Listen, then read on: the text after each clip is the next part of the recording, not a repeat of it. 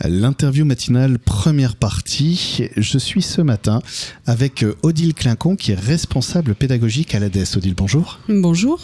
Alors Odile, tu viens nous parler de l'ADES. Euh, L'ADES, euh, je vais pas faire semblant euh, déjà d'être au courant de, de ce que c'est. Euh, Est-ce que tu peux nous présenter en fait l'ADES Oui, justement, qu'est-ce que c'est? Oui, alors euh, l'ADES, c'est un centre de formation en travail social. Centre de formation donc qui est euh, implanté sur le territoire du Lot-et-Garonne, mais aussi du Sud-Gironde, et depuis euh, très longtemps maintenant, depuis plus de 35 ans. Voilà. D'accord, et donc toi tu es responsable pédagogique au sein de l'ADES? Oui, c'est ça, je suis responsable pédagogique, c'est-à-dire qu'on organise plusieurs euh, formations. Donc le point commun, c'est effectivement ben, le travail social. hein. Il y a plusieurs métiers dans le travail social, euh, éducateur spécialisé, moniteur éducateur, et puis d'autres euh, formations et métiers encore. Et donc moi, mon rôle, effectivement, eh bien, c'est de, proposer et d'organiser des parcours de formation et aussi, parce que ça c'est très important, d'accompagner des gens dans la construction de leur projet. Parce que effectivement, le travail social, ben, c'est un monde euh, en soi et euh, tout le monde n'a pas une visibilité de ce que ça cache, en fait, de ce que ça recouvre. Et donc, effectivement, euh, euh, je trouve que c'est très important euh, cette proximité avec les personnes, de les renseigner et de voir avec eux ben, quel est le projet qui peut correspondre au mieux à leur, à leur parcours déjà, et puis à ce que eux ils souhaitent aussi. D'accord, si, si, je comprends bien, euh, c'est l'idée, c'est pas de, chercher à former pour former, euh, c'est-à-dire euh, bon bah on a besoin de former euh, 10 personnes pour ça, bah on va prendre les 10 premiers qui frappent à la porte. C'est vraiment de proposer quelque chose dans la durée en fait, c'est-à-dire en, en donnant non pas une activité pour avoir une activité salariée par exemple, mais une activité pour exercer un métier dans lequel on peut s'engager. Oui, absolument. Ça, c'est très important. Euh, nous sommes sur euh, un territoire euh, où il y a, ben, bien sûr, des gens qui, qui, y vivent, des gens qui sont aussi en situation de handicap ou des personnes qui ont des besoins particuliers et spécifiques. Et donc, ben, il faut permettre à ces personnes aussi de rester sur ce territoire et hum, de leur permettre d'avoir des personnes qui soient euh, euh, en phase avec euh, un métier, avec l'exercice d'une d'une d'une fonction. Ça, c'est très important. Je veux dire Mmh. que derrière un parcours de formation, il y a toujours l'ombre d'un être vulnérable. C'est vrai que ça, c'est c'est- c'est- c'est essentiel. Et hum, faire ces métiers, c'est aussi le vouloir avec grande conviction. Euh, alors ça ne suffit pas, hein, parce qu'il faut aussi avoir des compétences, des connaissances, des connaissances académiques, et comme parcours de formation euh, permet. Mais euh, c'est un, un projet professionnel qui nécessite d'avoir une réflexion.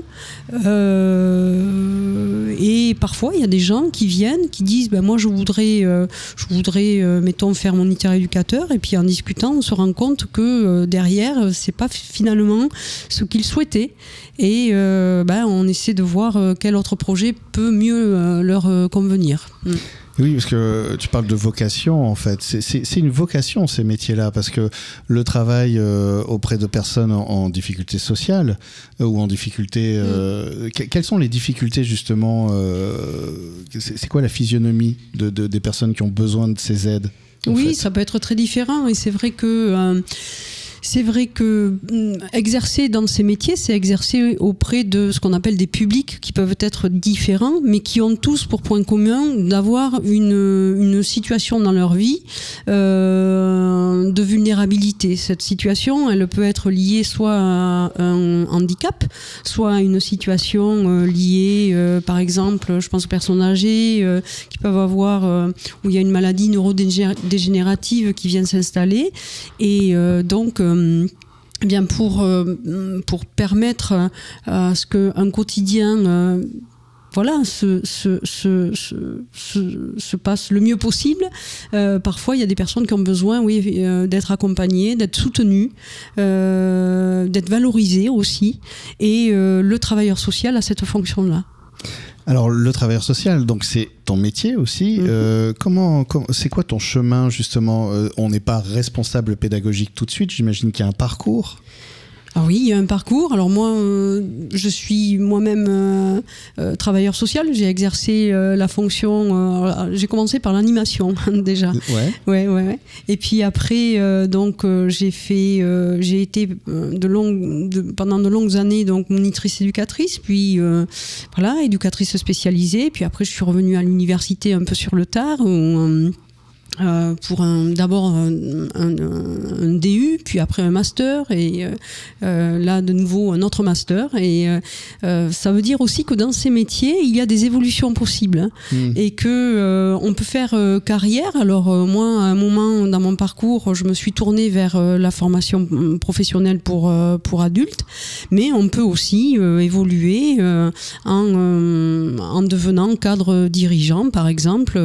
et D'ailleurs, très souvent, ce sont des choses qui arrivent. hein. C'est, c'est, j'ai- j'aime bien euh, entendre ça, qu'il y a une possibilité d'évolution, c'est-à-dire que c'est une porte d'entrée en fait vers un secteur d'activité finalement, dans lequel après on peut. euh, euh, tu, tu as repris des études, deux masters. Oui, c'est ça, oui. C'est, oui. master de quoi? Alors, en, en, en sciences so- sociales notamment, oui. D'accord. Ouais, ouais.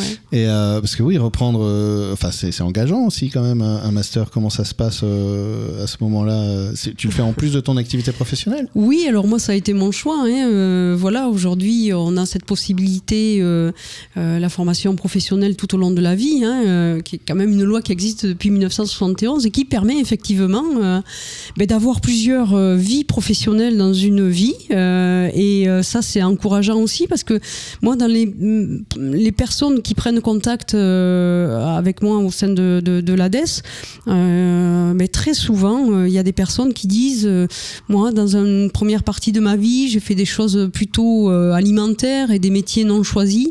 Et c'est vrai que là, j'ai envie de revenir sur quelque chose, de me recentrer sur moi et de d'exercer. Euh, par, par euh, conviction aussi et de revenir à ce que j'avais pensé il y a peut-être 15 ans, 20 ans de cela et donc de m'engager dans une formation en travail social. Et, euh, et alors, les formations, on va en parler dans la deuxième partie de cette interview un peu plus en détail parce qu'il y a aussi, euh, bah, il y, a, il y a pas mal de choses qui se passent en ce moment. Il y a des rendez-vous qui seront donnés, notamment le 6 avril. Tout ça, on, on va en Mhm. parler dans la, dans, dans la deuxième partie. Je voudrais juste avoir... euh, un- Aujourd'hui, quel est, quel ton regard, toi qui, qui, bah, donc euh, un parcours qui, t'a permis aussi de voir un peu tous les, tous les secteurs d'activité, tous les niveaux, toute la progression. Quel est ton regard aujourd'hui sur ces métiers-là euh, euh, Parce que j'ai l'impression qu'il y a de plus en plus la reconnaissance de ces besoins et de ces soutiens et de ces accompagnements. Euh, Est-ce que les vocations suivent en fait? Alors effectivement, nous sommes dans une période très particulière, hein, euh, marquée par, euh, euh, la crise des vocations, en fait, dans ces métiers. La situation sanitaire n'a fait qu'accélérer en fait ce que l'on a commencé à voir il y a, il y a à peu près 5-6 ans maintenant.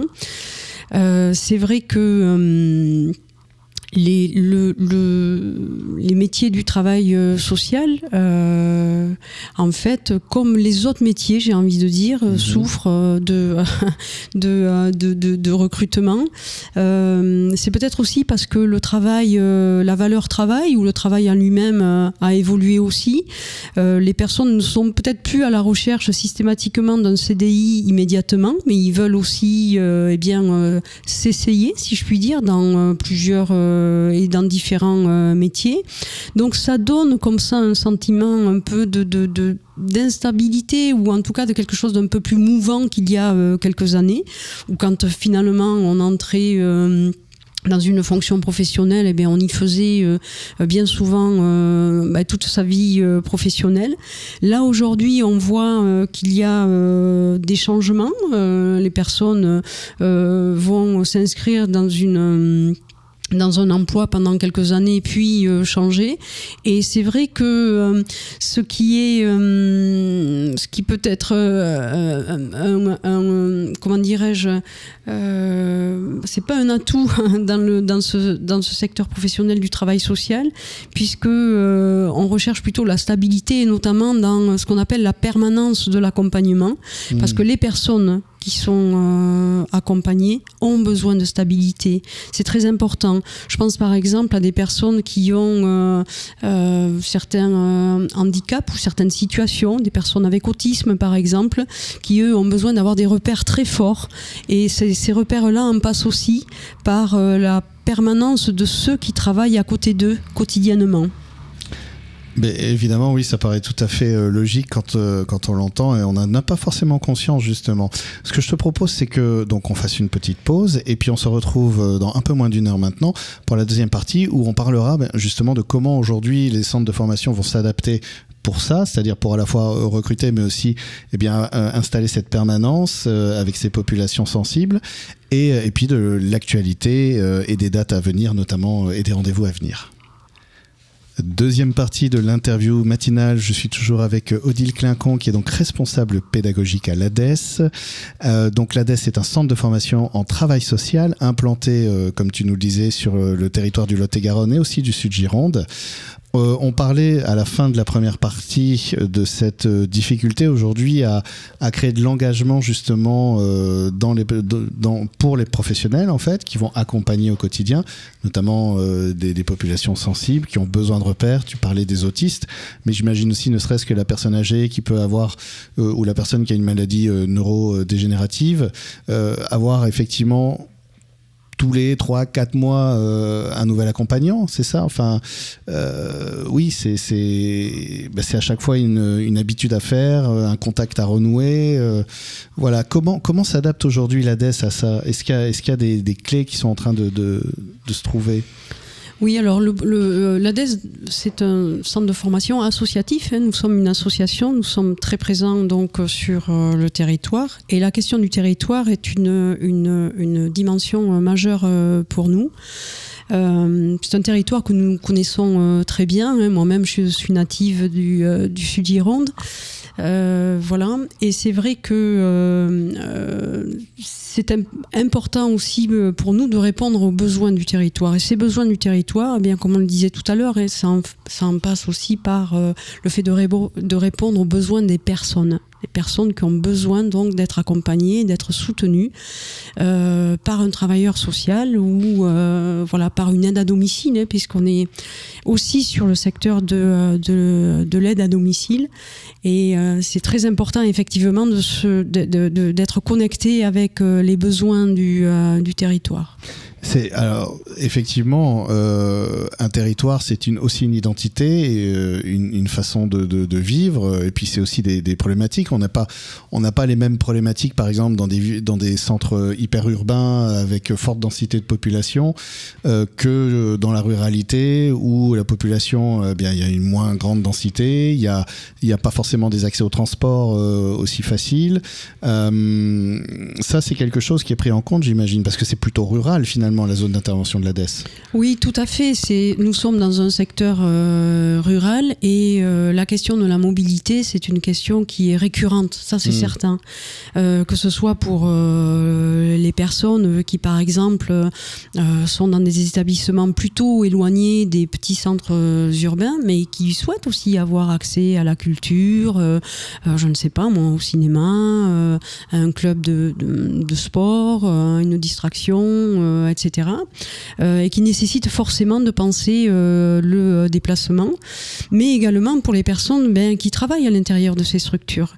Et euh, si pour beaucoup de formations, il n'y a pas forcément ce qu'on appelle un prérequis, c'est-à-dire des conditions d'entrée sur les parcours de formation, il n'empêche que la question de la mobilité, c'est quelque chose que l'on interroge systématiquement parce que c'est un principe de réalité aussi. Mm. Euh, nous sommes sur un secteur professionnel où il y a quand même, il faut le souligner aussi, des heures euh, que je qualifierais un peu d'atypiques. Hein. Mmh. Euh, on peut, on peut euh, commencer sa journée très tôt ou la finir ben, 20h, 21h, 22h. Ça dépend du lieu professionnel dans lequel on exerce. Et ça, ça crée effectivement une obligation de déplacement et de mobilité. Donc un des critères quand même, ou en tout cas un axe de réflexion fort quand on a un projet qui, qui un projet professionnel professionnels euh, qui, euh, euh, voilà, vers le travail social, c'est de réfléchir aussi à sa propre mobilité. Alors, on, parle de formation, on n'est pas encore entré dans, la présentation de ces formations. Mhm. Effectivement, notamment, il y a la formation d'accompagnant éducatif et social aujourd'hui, parce que c'est vrai que l'aide à domicile que tu disais tout à l'heure a eu tendance un peu à, éclipser le reste, en fait, pour des raisons qui sont... voilà. Aujourd'hui, là, par exemple, euh, la formation accompagnant éducatif social, ça, c'est une formation qui est proposée. Et euh, qu'est-ce que c'est exactement? Oui, alors cette formation, en fait, euh, je veux dire, c'est la porte d'entrée dans les hmm. métiers du social. C'est le premier niveau de qualification en, alors de quoi on a besoin pour justement, est-ce qu'il faut un CAP, BEP, BAC Est-ce que non, il n'y a pas de prérequis en fait pour entrer dans cette formation, et ça c'est un point important. Mhm. Voilà, c'est-à-dire que une personne qui aurait euh, ce projet euh, de formation, eh bien, euh, peut nous appeler et en fonction, enfin, je veux dire, on peut avoir travaillé dans un secteur très différent et c'est souvent le cas. il n'y a pas non plus de conditions d'âge, en fait. Il faut juste être majeur, mais mmh. de l'autre mmh. bout de l'échelle, il n'y a pas de conditions, enfin, il n'y a pas d'âge limite. Et donc, oui, accompagnant éducatif et social, c'est le premier, c'est la porte d'entrée, c'est le premier niveau de qualité dans ce secteur. alors le métier consiste en quoi exactement? Alors c'est vraiment une formation euh, qui s'adresse à, tous ceux qui souhaitent travailler auprès de personnes vulnérables. Euh, on l'a dit tout à l'heure, en situation de handicap, ça peut être des enfants, des adolescents, des adultes, des personnes âgées, mais ce n'est pas une obligation euh, quand on est accompagnant éducatif et social que de travailler auprès de personnes âgées. voilà J'insiste beaucoup sur euh, la, dimension donc euh, d'accompagnement car vraiment c'est une fonction professionnelle euh, qui place au plus près des personnes. c'est vraiment d'apporter une aide dans la vie quotidienne, permettre aussi aux personnes d'avoir une vie sociale et culturelle parce que ça c'est très important. Euh, voilà, et c'est une, une, formation donc qui se déroule sur 12 euh, mois. Ah, voilà, j'allais te demander parce que moi je me rappelle un jour j'ai appris à tailler la vigne par exemple. Bon, bah, c'était mhm. fait en un mois et demi. Là, j'imagine, oui, c'est 12 mois. C'est euh, donc c'est une formation qui, qui, prend du temps et qui demande déjà de l'engagement. mais qu'est-ce qui se passe pendant ces 12 mois alors?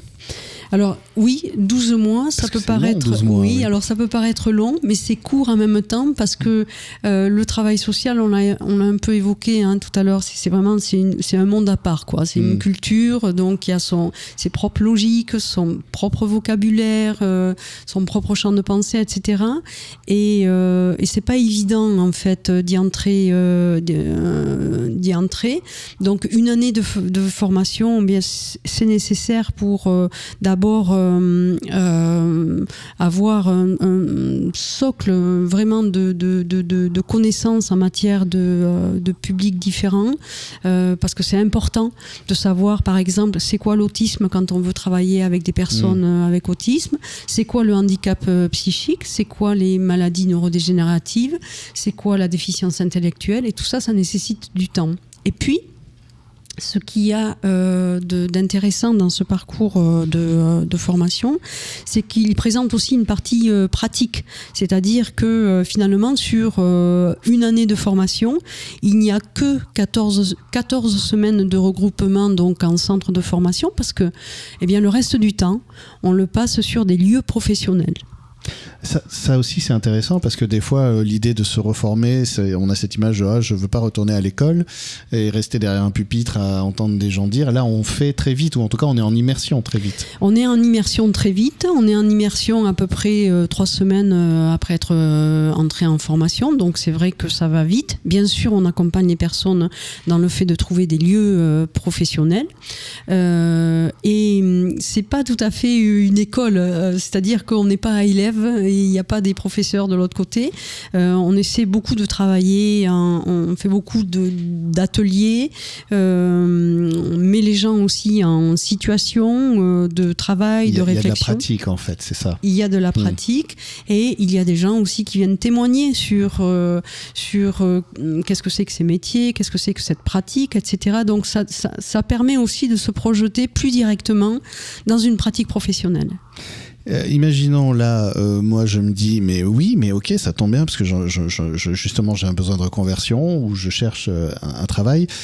tu parles du Sud-Gironde et du Lot-et-Garonne. je suis obligé par exemple d'aller à Marmande pour faire la formation. Comment ça se passe si moi j'habite à Langon et, Oui, la formation se passe à Langon et c'est vrai, Marmande, pardon, à Marmande. et et c'est vrai qu'il y, a, il y a pas mal de gens de, de Langon, du Réolé, de, de Sauveterre de, de, de Montségur aussi, euh, qui, viennent, euh, qui viennent à Marmande hein, se former. Finalement, c'est pas si loin que ça. Non, alors après, voilà, je dis mm. ça. Bon, Langon-Marmande, c'est faisable. Je le faisais assez régulièrement pour d'autres raisons et mm. c'est, ça va, ça se passe bien. Hein. Ça se passe très bien en général. Et euh, donc, bah, on arrive déjà au bout de la deuxième partie. C'est passé très très vite. alors, le, l'ADS, l'ADES, pardon, c'est le seul centre de formation de Lot-et-Garonne qui bénéficie de places en VD, c'est-à-dire alors en fait, pour cette formation notamment, euh, se pose la question euh, bien sûr de son financement. Et l'ADES euh, dispose de 25 parcours de formation financés par la région Nouvelle-Aquitaine, ce qu'on appelle les voies directes des VD. D'accord. voilà, ce qui permet à, des personnes qui, qui veulent faire cette formation et qui se posent la question de son financement, eh bien d'accéder d'accéder au, au dispositif de formation. En fait, il y a deux possibilités de faire cette formation. Mhm. La première, on vient de, l'évoquer. Euh, donc, euh, financement région Nouvelle-Aquitaine, euh, qui prend en charge l'entièreté du parcours de formation. Et puis on peut également faire ce parcours de formation donc par euh, la voie de l'alternance en étant euh, soit euh, apprenti, contrat mhm. d'apprentissage ou contrat de professionnalisation donc suivant l'âge de la personne. Mais je ne vais pas rentrer dans des choses très techniques parce que mais juste de dire que c'est pour ça que c'est intéressant de, de toujours n'hésitez pas à appeler parce qu'on accompagne aussi les gens et les employeurs dans le montage du dossier d'apprentissage ou le montage du, dossier de professionnalisation. C'est très important parce que c'est vrai que ça évite de, de, dépenser son, son, énergie, sa charge mentale dans d'autres choses et de se concentrer soit sur son parcours de formation en fait. Oui, absolument. Alors tu parles d'appeler, mais il y, a, euh, il y a une réunion d'information d'ailleurs qui est euh, organisée, c'est le 6 avril, c'est ça, à 10h oui, le 6 avril euh, à 10h, donc dans les locaux de l'ADES à Marmande, nous organisons une réunion d'information collective et vraiment c'est une, réunion qui permet ben, de donner tous les renseignements sur comment ça va se passer, à quel moment ça commence, quels sont les horaires, euh, comment on fait pour euh, aller sur des lieux professionnels, etc. etc. Et puis si il y a des personnes qui ont des questions plus spécifiques, etc., on y répond aussi de manière plus individuelle donc euh, c'est pour ça que je trouve intéressant aussi euh, de venir. Puis ça permet aussi de mettre, euh, de mettre ben, les, pieds dans le centre de formation, de venir, de voir où est-ce que ça, se situe. de, de, hmm. de peut-être contribuer à allumer un peu la lumière et se dire ah oui, je, je me sens bien là, l'équipe est hmm. chouette ok, j'y vais. Oui, de se projeter en fait. Mm. Mm. Exactement. Et pour, euh, je rappelle qu'il y a un numéro de téléphone aussi, le 05 53 79 12 87, 05 53 79 12 87 pour euh, ceux qui par exemple ne peuvent pas se déplacer le 6 avril, mais ont quand même envie de se renseigner sur ces parcours de formation. Oui, absolument. Merci beaucoup Odile. Merci.